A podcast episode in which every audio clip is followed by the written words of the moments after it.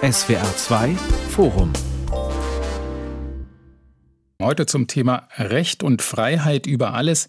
100 Jahre deutsche Nationalhymne. Mikrofon ist Carsten Umlauf. Die ersten beiden Strophen stehen auf dem Index. Von der dritten kennt kein Mensch den Text. Das Lied der Deutschen war zumindest eine ganze Zeit als Liedgut eher zweifelhaft. Wie ist es ihm dennoch gelungen, Nationalsymbol zu werden und zu bleiben? Der Text, der mit Deutschland, Deutschland über alles beginnt, wurde vor 100 Jahren am 11. August 1922 zum ersten Mal zur Nationalhymne erklärt von Friedrich Ebert. Und er wurde seitdem mit den unterschiedlichsten Hintergedanken gesungen. Liberal, republikanisch, national, chauvinistisch, beschränkt auf die dritte Strophe dann zögerlich demokratisch. Aber die emotionalsten Diskussionen gab es, als er nicht gesungen wurde. Von manchen deutschen Fußballnationalspielern, nämlich verbunden mit der Frage, ob es nicht so etwas wie einen Hymnenzwang geben sollte. Warum ist das Verhältnis der Deutschen zu ihrer Hymne immer noch irgendwie kompliziert? Kann die Idee der deutschen Nation auch in einer modernen Demokratie noch hymnisch besungen werden? Darüber wollen wir heute im SWR2 Forum sprechen, unter anderem mit dem Historiker Clemens Escher. Er hat über die Zeit geschrieben, als es fraglich war, welche Nationalhymne man nach 1945 singen sollte, im zerbombten, mit Kriegsschuld beladenen Deutschland bis es dann zur Festlegung von Konrad Adenauer und Theodor Heuss kam 1952. Herr Escher, wenn Sie die Hymne hören, Einigkeit und Recht und Freiheit, stellt sich da eine emotionale Reaktion gleich ein? Ist das wie das Treffen mit einer alten Bekannten? Naja, als Historiker hat man zu seinem Forschungsgegenstand ja immer auch ein ambivalentes Verhältnis. Das mag mit der Hymne ganz ähnlich sein. Ich denke, die Melodie, das Kaiserquartett von Haydn, das ist eine getragene äh, Melodie, die sehr schön ist. Es ist übrigens auch eine der ganz wenigen Hymnen, die von einem großen Klassiker geschrieben worden ist. Die musikalische äh, Vertonung eben von Haydn. Insofern äh, stellt sich in keiner Weise ein Missvergnügen ein, aber ich werde auch nicht von Gefühlen übermannt. Ja eingeladen hier als Historiker, aber man darf das ja sagen, Sie arbeiten, soll ich sagen, im Nebenberuf als Pressesprecher im Bundesbildungsministerium. Als Staatsdiener könnte ich mir vorstellen, da richtet man sich innerlich immer so ein bisschen auf, wenn die Hymne ertönt. Naja, das gilt vielleicht für öffentlich-rechtliche Redakteure ganz genauso. Nein, äh, Spaß beiseite. Im Leben eines Staatsdieners kommt die Hymne dann ja gar nicht so häufig vor. Wahrscheinlich ist ein Referat im Bundesministerium des Innern, wenn überhaupt, dafür äh, zuständig für derartige Symbole, wenn auch die Hymne ja im Grundgesetz gar nicht vorgesehen ist im Artikel 22. Mhm. Die Historikerin Hedwig Richter arbeitet an der Universität der Bundeswehr in München. Frau Richter, Sie unterrichten da Soldatinnen und Soldaten, die die Offizierslaufbahn anstreben. Hat man da ein alltäglicheres Verhältnis zur Hymne? Weil das auch zur Vereidigung und zum Gelöbnis dazugehört oder ist es gerade eben andersherum? Also eher zu den deutschen Farben, würde ich sagen, zu Schwarz-Rot-Gold. Aber die Hymne hören wir eigentlich nicht öfters als andere Professorinnen und Professoren. Aber ich würde mein Verhältnis zur Nationalhymne ganz ähnlich bezeichnen wie mein Kollege Escher, dass ich die sehr gerne höre, dass mich das teilweise auch rührt. Ich finde, das ist eine unwahrscheinlich schöne Melodie und ich höre sie vor allem, wenn ich sie höre, äh, nachts um äh, kurz vor zwölf im mhm. Deutschlandfunk. Und das finde ich sehr, sehr schön, vor allem eben in Kombination mit der europäischen Hymne. Und das ist etwas, womit ich mich als Bürgerin durchaus identifizieren kann. Dritt im Bunde ist die Musikwissenschaftlerin Yvonne Wasserlos von der Musikhochschule Rostock. Wie ist es bei Ihnen, Frau Wasserlos, wenn Sie die Hymne hören? Gibt es einen persönlichen Bezug oder schaltet man da in den Musikwissenschaftsmodus? Haydn, Kaiserhymne, eigentlich viel schöner ohne Text, oder? Also ich kann mich da nur Herrn Escher anschließen, dass man da eigentlich relativ objektiv erstmal versucht, diese Musik zu hören, beziehungsweise eben auch keinen subjektiven Eindruck davon zu tragen, weil man durch die Geschichte, die natürlich auch unsere Nationalhymne in sich trägt, einfach von daher schon eine distanzierte Haltung dazu trägt und man sich vielleicht auch, auch aufgrund dessen, dass man sie lange hier ja auch, wie Sie angesprochen haben, ambivalent wahrgenommen hat, sich selbst vielleicht auch nicht so richtig dazu positionieren kann. Aber es ist eben interessant, darüber zu diskutieren oder eben zu sehen, was es auslöst, wenn man öffentlich, medial vielleicht Sportler, Sportlerinnen sieht, die nicht mitsingen und dass das durchaus auch ein Diskussionspunkt ist, dazu, inwiefern sich Menschen über das Mitsingen mit diesem Land identifizieren oder nicht. Woran man auch sieht, dass es immer eine sehr individuelle Geschichte ist und es in jedem andere Reaktionen auslöst. Ich würde gern an den Anfang erstmal gehen. Vor 100 Jahren hatte ich gesagt, ist die Entscheidung für diese Hymne gefallen. Friedrich Ebert, Herr Escher, wie sehr muss man das aus der politischen Situation der Zeit heraussehen? Sollte es ein republikanischer Neuanfang sein, 1922, auch mit dieser Hymne? Gewiss war die Idee Eberts auch als Demokrat einen Neuanfang, in dem Fall ist es ja ein, wirklich ein Anfang da zu schaffen. Aber die Einsetzung des Deutschlandliedes als Nationalhymne war sicherlich vor allem auch ein Angebot an die Rechtskonservativen der Weimarer Republik, ein Angebot, das eben nach dem Flaggenstreit der Weimarer Republik Schwarz-Weiß-Rot gegen Schwarz-Rot-Gold, dass eben dort nicht auch noch ein Hymnenstreit folgen sollte. Das war ein Angebot, was von großen Teilen eben nicht angenommen worden ist. Ja, wenn ich da noch ergänzen darf, ich finde es ja total interessant, dass Friedrich Ebert als Sozialdemokrat diesen Schritt gemacht hat. Und er wurde dafür auch sehr gelobt, zum Beispiel von Thomas Mann, der erkannt hat, wie, wie klug das war. Denn für die Sozialdemokratie war das ganz, ganz klar ein Lied, mit dem sie sich nicht identifizieren konnten, weil es eben schon vor der NS-Zeit stark missbraucht wurde. Es wurde zum Beispiel auch in antisemitischen Kreisen gesungen, obwohl es keinen antisemitischen Gehalt hat. Und obwohl sein Schöpfer, das muss man ja auch sagen, Hoffmann von Fallersleben eben wirklich ein liberaler Geist war und kein völkischer Geist. Mhm. Aber das war trotzdem für die Sozialdemokratie dann schon ein Problem mit diesem Lied. Auch wir werden das auch sehen, auch nach 45 eben, dass es da große und wie ich finde sehr sehr berechtigte Einwände gab dagegen dieses Lied dann auch wieder für die zweite deutsche Demokratie als Nationalhymne zu verwenden. War das dann im Anfang schon angelegt, diese Ambivalenz, diese Problematik sozusagen mit diesem Lied viele Bevölkerungsgruppen einbinden zu wollen, auch die Rechten, aber es mit dem eigenen Lager eigentlich zu verscherzen? Ähm, wie kann man das deuten von heute aus? Ja, dazu kommt, die Arbeiterbewegung hatte ja ihre eigenen Lieder. Ja. Sie hatte ihr Liedbuch, genauso wie die beiden Kirchen ihre Gesangsbücher gehabt hat.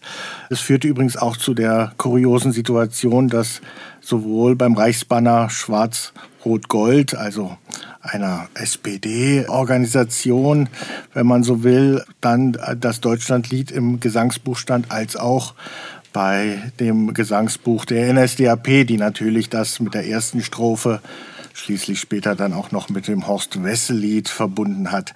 Also eine kuriose Situation und die Arbeiterbewegung brauchte in gewisser Weise keine eigene Hymne. Sie hatte ihre Lieder ja schon.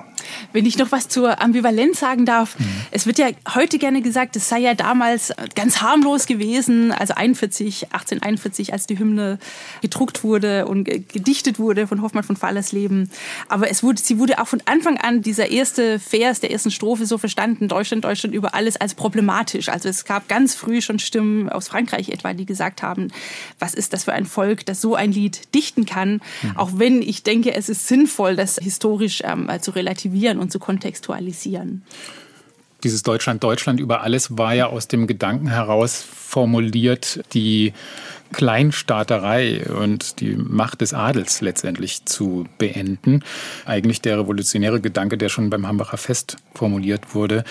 Ja, genau. Also es finde ich auch wichtig, dass man das sagt. Aber es wurde eben sehr, sehr schnell dann nicht nur vom Ausland, sondern dann eben zunehmend auch von konservativen, ultrakonservativen und dann von rechten Kreisen anders interpretiert. Also lange vor der NS-Zeit, lange auch schon vor dem Ersten Weltkrieg, wo es ja dann wirklich sehr, sehr problematisch, äh, sage ich mal, eingesetzt wurde. Aber man kann schon sagen, Frau Wasserlus, auch in der Musik war das 19. Jahrhundert jetzt nicht weniger ambivalent, was das Verhältnis zum Staat und zur Nation im weitesten Sinne angeht, als das 20. oder?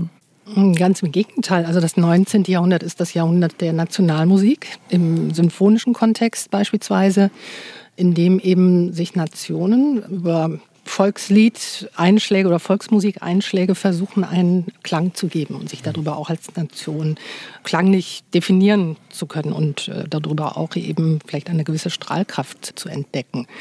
Aber das ist, denke ich, auch diese Tradition, aus der natürlich auch das äh, Deutschlandlied heraus äh, zu verstehen ist, dass das doch versucht wird, anhand eines Liedes mit einem gemeinsamen Text so eine Art von Vergemeinschaftung zu erwirken, die eben diese Kleinstaaterei etwas zusammen moderieren sollte. Ja, ich, wenn ich hier noch etwas einwerfen darf, ich finde hier die Rolle der Kunst unglaublich interessant im Hinblick auf die Nationskonstruktion. Also die Männergesangsvereine, über die Sie bestimmt dann noch vieles sagen können, Frau Wasserlos. Aber es gab es ja auch beispielsweise in der bildenden Kunst. Also Caspar David Friedrich, der sozusagen die nationalen Landschaften ermalt oder die Hudson River School in den USA, wo das Gleiche passiert, wo, wo Maler losziehen und durchaus dazu beitragen, ein Nationalgefühl zu schaffen. Oder die Schule von Barbizon in Frankreich. Das finde ich immer ganz wichtig, dass man darauf schaut, welche große Rolle die Kunst hat, weil sie eben diese Gefühle geschaffen hat, die ja für sowas wie Nationsbildung ganz wichtig sind. Und vielleicht auch noch als Anmerkung zum Deutschlandlied, es sind eben drei sehr verschiedene Strophen. Wir haben also diese, nennen das jetzt Parole, Deutschland über alles, die Kleinstaaterei zu überwinden, aber dann eben auch mit der zweiten Strophe ja tatsächlich eine tief im 19. Jahrhundert verwurzelte Saufstrophe mit der Drillingsformel Weib, Wein und Gesang im wahrsten Sinne des Wortes und dann eine dritte Strophe, deren Text ja tatsächlich für die freiheitliche Grundordnung der Bundesrepublik durchaus eine Konzeption enthalten hat. Also drei sehr unterschiedliche Strophen und alle drei hatten ihre Anhänger. Hm. Und in der Zeit des Nationalsozialismus wurde nur die erste Strophe gesungen in Verbindung mit dem Horst Wessel-Lied. Wie konnte es passieren, dass nach dem Zweiten Weltkrieg dann trotzdem das Deutschlandlied wieder zur Nationalhymne wurde. Zuerst war ja mal alles verboten, was irgendwie nach Hymne roch in den ersten Jahren. Aber dann kam Adenauer mit dieser Idee, man würde sich das heute vorstellen, ein völlig vergiftetes Lied eigentlich. Wie kam es trotzdem dazu? Naja, völlig vergiftet. Das war ja nicht die Vorstellung der Deutschen, dass mhm. es völlig vergiftet war, sondern da gibt es schon Anknüpfungspunkte, eben auch an Ebert 1922. Es gab auch kein formales, totales Verbot. Es gab in der Bundesrepublik eine hymnenlose Zeit von 49 bis 52 im Gegensatz zur DDR. Und äh, das hat diese Lücke sozusagen noch klaffender werden lassen für die Bundesbürger. Und bei Sportveranstaltungen, Sangeswettbewerben, die damals im Radio als zentrales Medium äh, übertragen wurde, da wurde das als eine echte Fehlstelle aufgenommen von den äh, Menschen. Und man hat ja versucht, Ersatz zu finden, häufig dann bei Beethoven und Schiller mit Freude, schöner Götterfunk, aber und anderen noch merkwürdigeren Das Hofbräuhaus. Das Hofbräuhaus, Heidewitzka, ja. die Eingeborenen von Trizonesien, ja auch Ausdruck, ja, dass man eben vom Übermenschen nun äh, sehr weit äh, entfernt ist. Das hat alles äh, die Leute bewegt. Und deswegen wollte man dann eine Lösung finden, hm. für die es eben auch ganz unterschiedliche Ansätze gab, auch in der Bundesregierung. Etwa der Bundespräsident hatte eine ganz andere Lösung im Sinn hm. als Adenauer. Ich würde das ähm, gerne doch noch unterstreichen, dass es natürlich auch vergiftet manchen erschien. Und Carlo Schmidt, einer der wichtigsten und bestimmt beeindruckendsten Väter unseres Grundgesetzes, meinte zu diesem Vorschlag eben, als er 49 schon zum ersten Mal im frisch gewählten Bundestag eingebracht wurde, dass man doch kein Lied haben wolle zur Nationalhymne, das entehrt worden sei. Er spricht wirklich von entehrt. Und zwar dadurch, dass es zwölf Jahre lang zur ersten Strophe des Horst-Wessel-Lieds degradiert wurde. Also da, hier sehen wir auch wieder die Sozialdemokratie, die sich sehr schwer getan hat, mit guten Gründen, muss man dazu sagen, mit diesem Deutschlandlied als Nationalhymne. Frau Wasserlos, ab wann war sie ausreichend entnazifiziert? Wenn man das überhaupt so bezeichnen kann.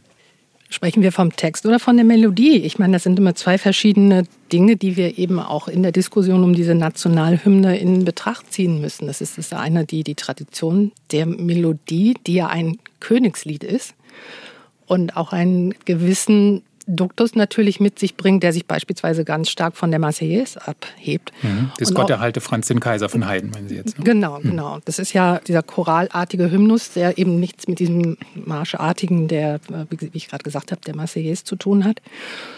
Und von daher ist vielleicht auch hier der Gedanke, eben eine gewisse Tradition, vielleicht auch eine, ja, vielleicht eine gewisse Vertrautheit mit einem Lied weiter herstellen zu wollen, ein Gedanke gewesen, der dazu geführt hat, diese Melodie weiter zu verwenden. Dann natürlich äh, gesungen offiziell auf die dritte Strophe. Ich glaube nicht, dass die erste und zweite indiziert ist, aber als Teil mhm. der Nationalhymne wird nur die dritte gesungen. Ich glaube, das ist so weit ja, ja. richtig. Ja. Das ist vielleicht ein Teil der Geschichte. Man kann sich überlegen, etwas völlig neu zu schreiben und deshalb sich ein neues klingendes Staatssymbol zu geben in Form einer Hymne. Oder zeigt man den Umgang dieser Geschichte, indem man diese Melodie weiterverwendet. Jetzt ist halt der Text auch beibehalten worden, weil Musik natürlich und gerade Melodien Erinnerungsspeicher sind und man eben versucht daran vielleicht auch eine gewisse diesen Umgang mit diesem dunklen, dunkelsten Abgrund, der der Menschheit natürlich in der NS-Zeit, vielleicht aber auch damit umzugehen und es nicht auszulöschen. Das wäre auch der verkehrte Weg. Und von daher ist dieses Lied sicher nicht entnazifiziert, was auch immer das heißen mag. Mhm. Aber entscheidend ist der Moment der Melodie. Denn das Horst-Wessel-Lied ist verboten. Es ist aber vor allen Dingen verboten, die Melodie weiter zu verbreiten. Man könnte ja auch überlegen, einen neuen Text darauf äh, zu legen. Mhm. Aber das ist ebenso verboten, weil es eben ein Kennzeichen einer verfassungswidrigen Organisation ist. Also ist schon die Melodie, das musikalische Moment relativ wichtig, um einen Staat symbolisch zum Klingen zu bringen. Und deshalb, glaube ich, war man damals auch ein bisschen unter Druck, nachdem sich die DDR schon 1949 eine Hymne gegeben hat und zu offiziellen Anlässen diese neue Bundesrepublik nicht existierte durch einen Klang, dass man vielleicht auch deshalb auf diese traditionelle Musik, so möchte ich es einmal nennen, traditionelle Melodie zurückgegriffen hat. Das glaube ich gerne, gerade bei Sportveranstaltungen, wenn natürlich die DDR-Hymne erklingt und in Westdeutschland kein Pendant dazu da ist. Hochpeinlich, stellt man sich vor. Können Sie da mitgehen? Die Hymne sozusagen als Symbol für die Auseinandersetzung mit der eigenen Geschichte, das ist ja ein sehr interessanter Gedanke. Das ist eine Möglichkeit, wie man mit dieser Geschichte umgeht, dass man eben nichts ausradiert, indem man einen klaren Cut macht, was man natürlich macht durch den Wechsel auch der, des Staatssystems, der Regierungsform, das ist ja ganz klar. Mhm.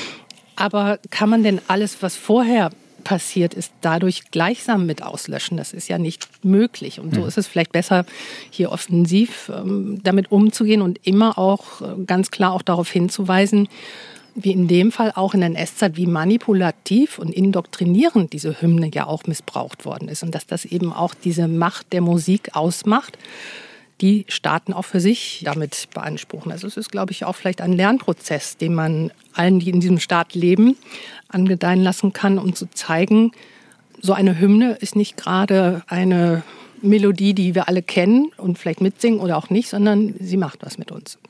Waren Helmut Kohl und Richard von Weizsäcker auch so weit, als sie sich nach 1989 für die dritte Strophe entschieden haben? War das der Gedanke sozusagen, sich über die Hymne offensiv auch mit der eigenen Vergangenheit auseinanderzusetzen, Herr Escher? Das war eigentlich eine Vollendung äh, eines Aktes. Es war ja die Wiederholung des Briefwechsels zwischen Adenauer und Heuss. Es musste ja irgendwie da eine Verständigung geben, da es eben keine Rechtsgrundlage äh, gibt. Es ist im Gegensatz zu den äh, Bundesfahnen, von denen schon gesprochen worden ist, eben nicht Grundgesetz vorgesehen. Und diesmal kam übrigens der Bundespräsident dem Bundeskanzler äh, zuvor. Insofern, also Weizsäcker schrieb an äh, Helmut Kohl, der konnte, wenn man so will, dann nur noch die Bestätigung geben. Nein, es war ein, ein formaler Akt. Ich glaube nicht, dass es dieses Geschichtsträchtige hatte. Dafür war auch wohl die Meinung über das Deutschlandlied als Hymne, dritte Strophe, auch zu einheitlich. Ich denke, dass die Diskussion, die es damals etwa über die Kinderhymne als Alternative gegeben hat, eher ich nenne das jetzt mal etwas spitz, etwas ja, intellektuelle Wolkenschieberei gewesen ist und jedenfalls nicht auf eine Mehrheit der alten oder neuen Bundesbürger hoffen konnte. Hm, die Kinderhymne von Brecht, ganz kurz zur Ergänzung, die er ja geschrieben hatte, auch unter dem Eindruck, dass das Deutschlandlied wieder zur westdeutschen Hymne erklärt wurde. Frau Richter, wie sehen Sie das? War das die richtige bzw. folgerichtige Entscheidung jetzt über 30 Jahre nach der Wiedervereinigung? Also ich wäre sehr für die Kinderhymne gewesen und ich bin sehr für die Kinderhymne. Ich denke auch, die Tür ist offen, warum sollte das nicht passieren? Was sehr stark für die Hymne spricht, ist, dass die Menschen doch vor allem die Melodie kennen. Viele mittlerweile zum Glück auch den dritten Vers, äh, die dritte Strophe, zum Glück deswegen, weil sie das jetzt nicht mehr mit der ersten Strophe verwechseln. Ja, also Aber die gleiche Melodie, ne? Es ist auch auf die Kaiserhymne genau, geschrieben. Genau, das finde ich ganz, ganz wichtig. Also ich denke auch, dass hier die Melodie vor allem das ist, was trägt. Und das, das wurde auch durch die ganze Geschichte hindurch immer wieder gesagt, was das für eine würdevolle und schöne Melodie ist. Und die Kinderhymne, das ist so eine, wirklich eines der schönsten deutschen Gedichte, finde ich. Ähm, ganz abgesehen davon, dass Brecht ein Genie war und, und, und diese ganze Genialität kommt da zum Ausdruck. Und eben auch, er greift ja im Prinzip ganz viele Motive auf des Deutschlandliedes und, und bringt die eben wirklich in so einen ganz, ganz friedfertigen Kontext und präsentiert da eigentlich ein neues Deutschland so, wie ich denke, die meisten Deutschen sich selber sehen wollen international. Hm.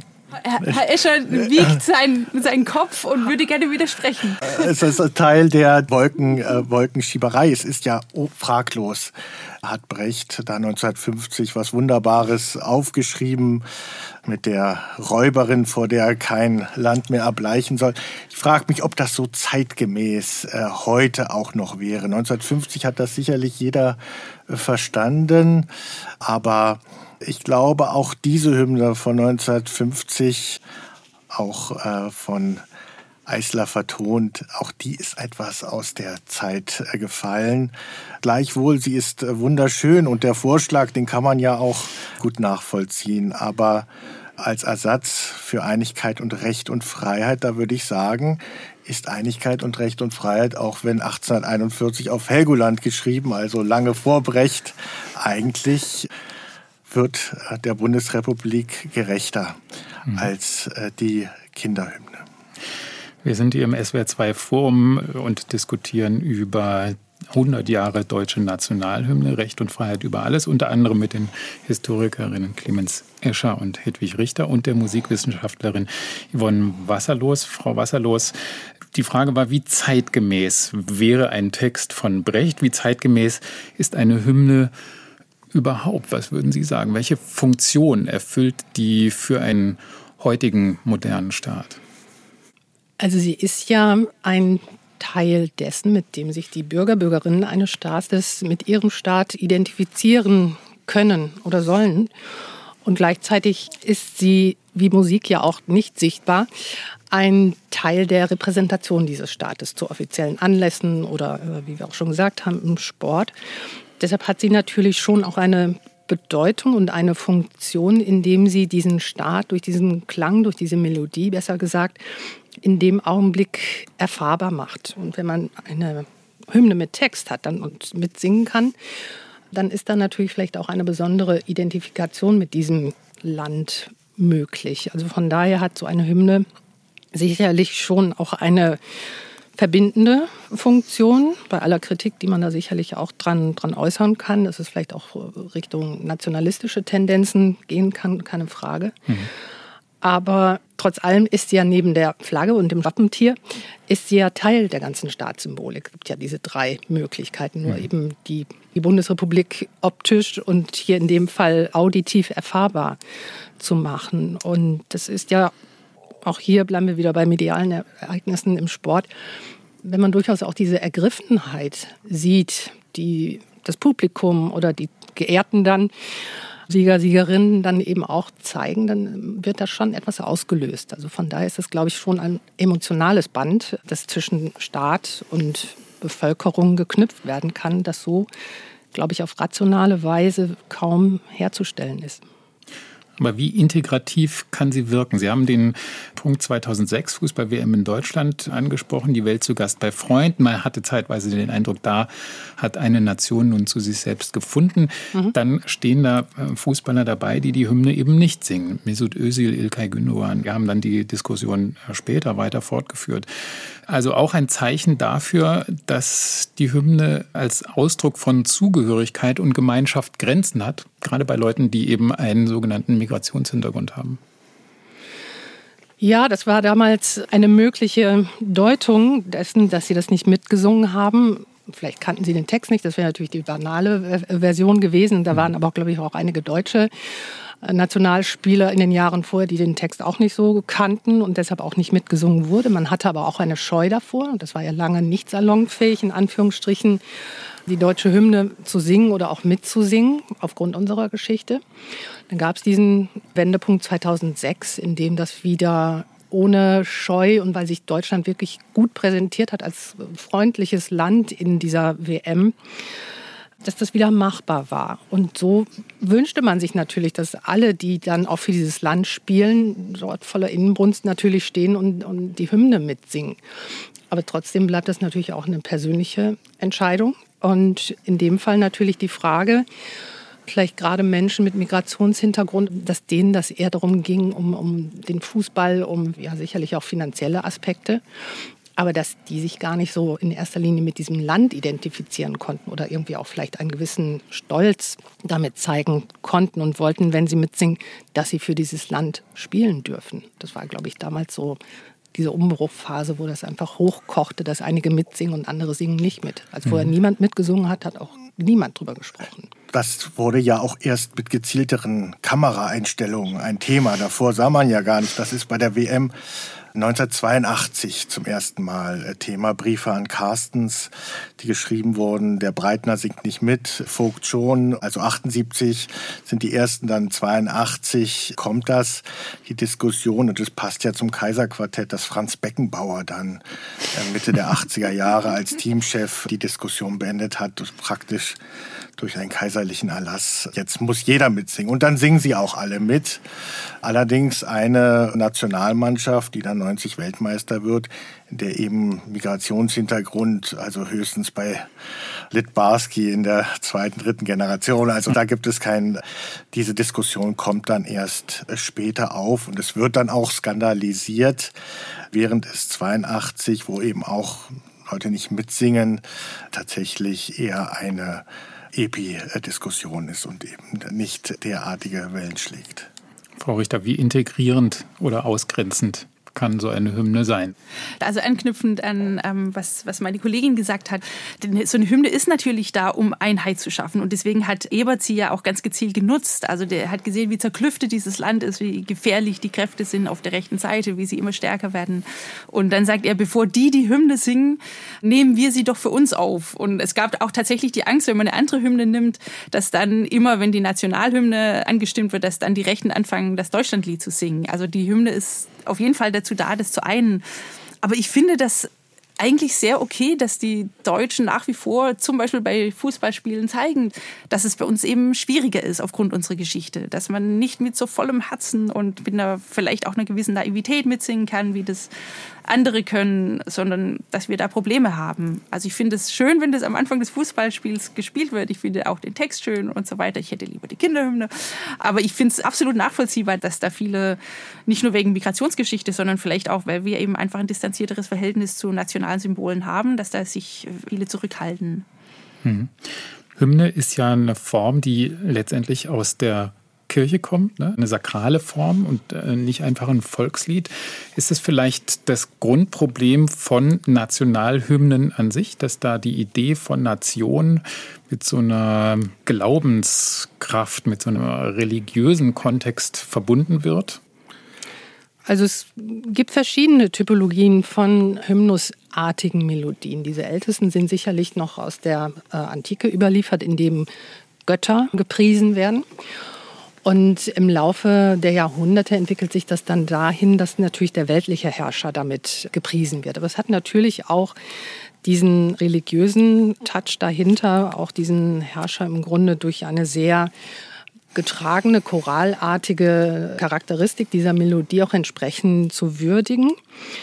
Dann kommen aber gerade auch mit der französischen Revolution, mit der, mit der Marseillaise als Revolutionslied einfach aber auch andere Gedanken auf, in dem Fall viel kämpferischer, viel martialischer, viel militärischer, wie man diesen neuen Staat oder eben diese neue Form des Mitwirkens der, der Bevölkerung im Grunde auch klanglich heraufbeschwören möchte. Und das ist vielleicht auch so eine Frage, wie möchte man sich als Staat präsentieren? Das heißt, in welchem musikalischen Duktus. Soll das choralartig sein und weiter dieses hymnenhaft Anpreisende an den Herrscher bedeuten? Möchte man das eher martialisch, revolutionär oder auch möglich relativ einfach, vielleicht so in einem volksliedartigen Typus? der sehr schlicht, aber trotzdem eben etwas sehr Identifizierendes mit sich bringen kann. Und das ist vielleicht auch einfach die Frage, wie sehen wir uns mittlerweile? das sind eben diese Möglichkeiten, eben dieses Hymnische oder eben den Hymnus als eine Form von Lobpreis vielleicht auch auszulegen. Anschließend an Frau Wasserlos. Im Deutschlandlied fehlt ja auffällig der liebe Gott. Im Gegensatz zu vielen anderen Hymnen, während beispielsweise die DDR-Hymne Auferstanden aus Ruin, das Ostermotiv oder eine Mutter, die ihren Sohn beweint, nicht auch ein zutiefst christliches Motiv, die Sonne schön wie nie, Pfingsten. Das hatte eben diese ersatzchristlichen Anleihen und auch die Alternativhymne von Theodor Heuss und seiner Frau Elli Heuss-Knapp Glaube, Liebe, Hoffnung war da die Formel, also der erste Brief des Paulus an die Gemeinde in Korinth. Das waren durchaus Hymnenchorele. Es wurde ja dann auch so verspottet. Da war das Deutschlandlied tatsächlich, und das war auch nicht ganz selten aus protestantischen, aber auch katholischen Kreisen eine Kritik daran, da war das Deutschlandlied tatsächlich sehr gottlos in einer Zeit, wo ja die Kirchen nach 45 ja eine der wenigen Siegerinnen in den Trümmern äh, gewesen ist, jedenfalls für die Mehrzahl der Menschen. Ja, das es wurde ja dann nicht mehr das Horst-Wessel-Lied sozusagen gesungen wie in der NS-Zeit, sondern ähm, Großer Gott, wir loben dich sehr oft. Also die, die erste Strophe oft im Zusammenhang mit diesem Choral. Etwa bei den Heimkehr der 10.000, also sehr ergreifend, dass dieses Bild, das ja ikonografisch dann äh, auch genommen wurde, wobei auch das Deutschlandlied gesungen wurde, aber in der anschließend medialen Berichterstattung, auch Guido Knopp etwa, dann taucht nur noch großer Gott, wir loben dich oder nun danket alle Gott dann vor allem auf. Mhm. Und das, man wollte dann eben dieses, diesen würdevollen Augenblick festhalten und da hat man dann die Finger lieber nicht an das Deutschlandlied, hat man lieber weggenommen, sondern eben ein, ja, oder den äh, Choral der Deutschen genommen. Genau, ich würde nur kurz ein bisschen dagegen sprechen wollen, weil wir jetzt von Text sprechen. Ich sprach aber von der musikalischen Textur. Und das ist schon etwas, in dem dieses Choralartige im Deutschlandlied einfach völlig deutlich natürlich hervorkommt. Also wenn Sie sich vielleicht alle mal diesen Anfang unserer Hymne und den Anfang der Marseillaise noch mal ins Ohr hören, da haben wir völlig anderen Charakter. Das heißt eben, so wie das komponiert ist durch Haydn, hat das gleich schon diesen sehr schwebenden, hymnenhaften, kleine Intervalle, so wie diese Musik voranschreitet, drückt sie etwas aus, was vielleicht nicht unbedingt der Text transportiert, aber diese Musik selbst. Und das ist eben vielleicht auch die Kunst, auf zwei Ebenen zu sprechen, durch die Sprache der Musik und durch die Sprache des Wortes. Und das ist schon, glaube ich, etwas, wo man die Melodie eben nie außer Acht lassen darf. Hm. Jetzt sprechen wir hier sehr zivil reflektiert über das Thema. Ich hatte bei manchen Fußballspielen schon eher andere Assoziationen, wenn da sehr leidenschaftlich die Hymnen gesungen werden und man doch irgendwie das Gefühl bekommt, es sind da zwei Nationen, die in Ersatzhandlungen gegeneinander in den Kampf ziehen. Wenn man aber sieht, dass diese Idee Nation ja immer noch besteht. Und wenn man sich überlegt, dass Hymnen dazu dienen, Gemeinschaft zu stiften, Gemeinschaft zu definieren und man auf der anderen Seite eben einen nationalen Konflikt sieht, wie beim Ukraine-Krieg, dann bekommen wir vielleicht noch eine andere Sensibilität für das Thema. Also, dass wir uns einerseits über Grenzen definieren, andererseits über Überzeugungen, ein Freiheitsbegriff oder auch das Verhältnis zur Kunst. Frau Richter hat es angesprochen. Wäre das hilfreich, sich von dem Konzept der Nation als Bezugsrahmen etwas zu verabschieden Oh, das ist wirklich eine ganz, ganz schwierige Frage. Und hier spielt auch rein, ganz ähnlich wie bei der Hymne, wir sollten nicht intellektuelle Wünsche dann für die Gesamtbevölkerung sozusagen ähm, maßgeblich machen. Also mhm. diese Heushymne beispielsweise war sehr, sehr anspruchsvoll und es war aber letzten Endes allen klar, dass das nicht funktionieren würde in der Bevölkerung. Und bei der nationalen Frage würde ich sagen, das wird ja immer und immer wieder von Intellektuellen forciert, dass wir auf die, die Nation, auf diese Größe verzichten sollten, mit sehr, sehr guten Gründen vor allem in Deutschland eben, weil Nation einfach zu einem hochtoxischen Konstrukt geworden ist. Aber ich denke, wir sollten nicht übersehen, wie wichtig dann Nation ist. Zum Beispiel historisch gesehen, Dieter Langewiesche spricht davon, dass Nation ein Gleichheitsvehikel ist. Also im 19. Jahrhundert ist Nation nicht nur etwas sehr Progressives lange Zeit, äh, die, die Bevölkerung im Gegensatz zu den zersplitterten Fürstentümern, sondern ist eben auch etwas, was die Idee der Gleichheit plausibel macht. Eine hochabstrakte, sehr, sehr abwegige, total revolutionäre Idee. Und die Nation der Gleichheit macht es völlig plausibel, dass man dann am Ende des Jahrhunderts, wo der Nationalismus zu so einer wirklich großen Volksbewegung sozusagen wird, alle ergreift, man dann tatsächlich das Gefühl hat, ähm, egal ob ich Bauer bin oder ein Banker, ich bin ein stolzer Franzose oder eben ein stolzer Deutscher. Frauen, das ist ja ganz interessant, sind da ähm, deren Verhältnis dazu ist natürlich viel ambivalenter. Aber diese Nation hat sehr stark dazu gedient, Gleichheit zu forcieren und Nation, denke ich, hat nach wie vor noch wichtige Funktionen, wenn sie eben nicht, was dann gerade auch im 1900 sich zeigt, aus der Inklusion eine Exklusion macht. Also wenn sie dann nicht dieses äh, wir gehören alle zusammen, wir sind alle Italienerinnen, Italiener nicht macht ähm, und alle anderen sind schlechter. Und was ich da auch wichtig finde, ist, Nation behält seine wichtigen Funktionen, zum Beispiel auch Solidarität. Also es muss ja auch, wenn wir sowas, wir haben einen starken Sozialstaat, es muss plausibel sein, wo, wer da dazugehört und wer nicht.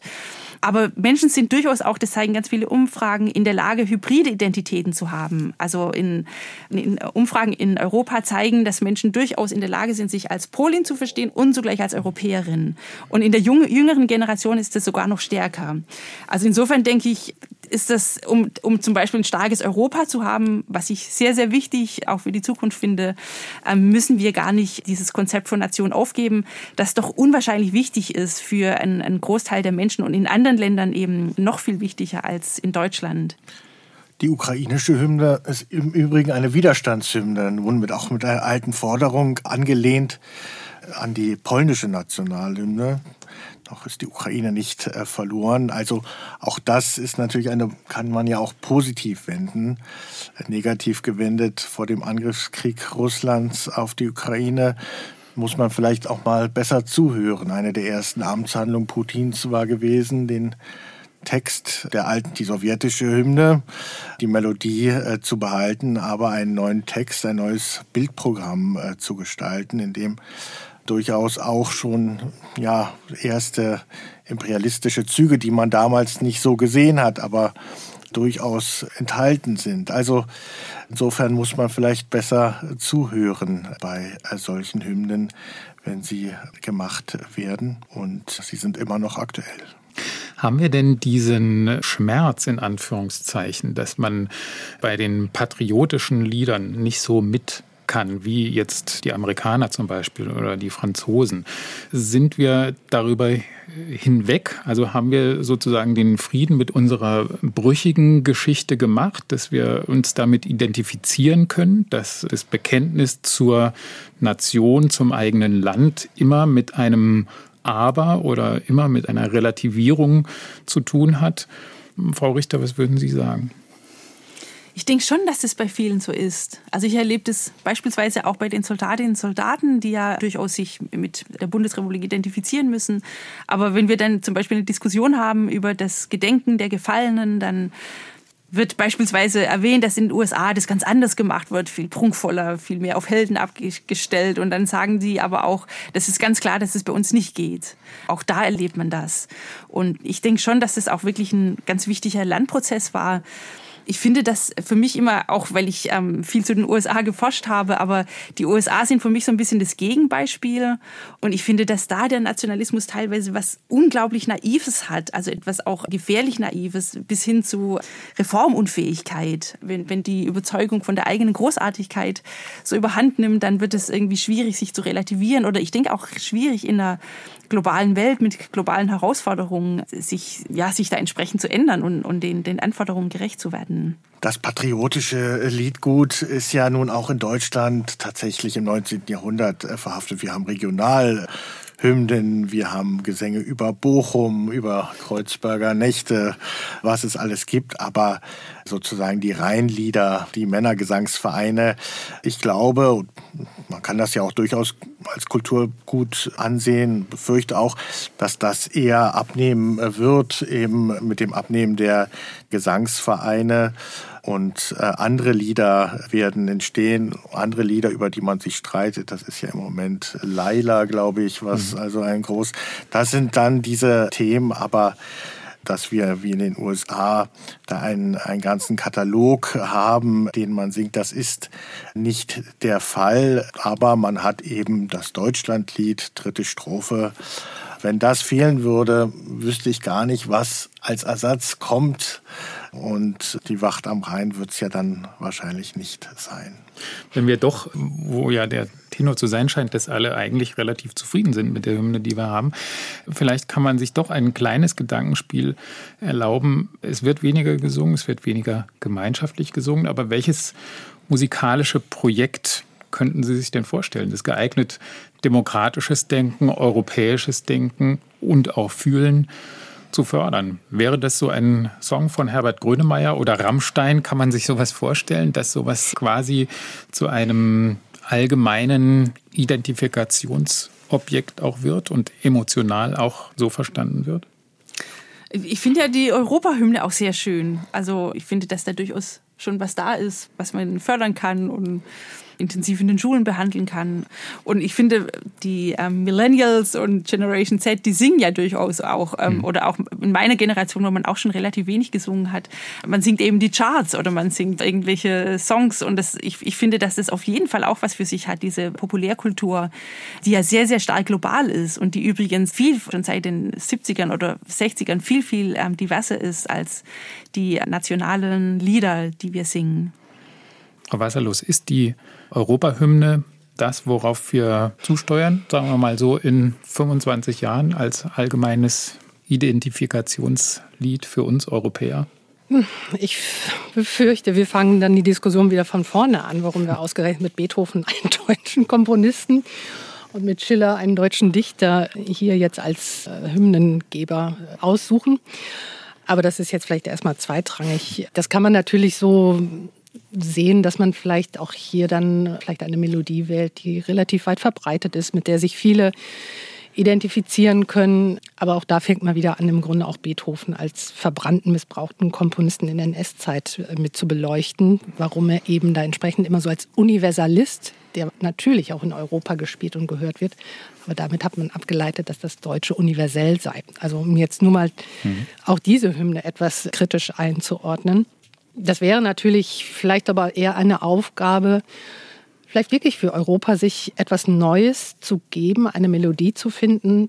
Und ich würde dann sagen, ohne Text. Das ist ja auch, glaube ich, etwas, was eben Spanien eigentlich äh, natürlich auch schon seit Jahrhunderten umtreibt. Die haben eine Nationalhymne ohne Text. Das ist ja auch eine Möglichkeit, dass man sich nur über das Instrumentale irgendwie mit diesem Land identifiziert. Aber vielleicht könnte man wenn man das Europa noch enger zusammenbringen möchte, vielleicht etwas wählen, etwas Neues schaffen, was mal keine Vorgeschichte hat. Und das ist eben auch mit Beethoven, wie ich gerade gesagt habe, auch nicht so ganz unproblematisch. Bei der Europahymne kommt noch hinzu, das Arrangement ist von Karajan äh, geschrieben wurde. Also die Tantiemen gehen nach Salzburg. Auch Karajan hat eine Vorgeschichte. Das ist sicher schwierig. Im Moment kreist die Voyager ja noch im Weltraum. Dort ist die Königin der Nacht und die äh, Rache-Arie von Edda Moser hätte dann auch einen Berlin-Bezug. Nein, damals hat man sich eben das als Gruß von der Erde äh, vorgestellt. Vieles ist möglich, aber bevor nicht dort eine tragfähige Alternative gefunden wird, ist, glaube ich, das Deutschlandlied, die dritte Strophe, ohne dass es dann eine Apotheose von Nation ist, gar keine so schlechte Lösung. Vielen Dank. Das war das SWR2 Forum Recht und Freiheit über alles.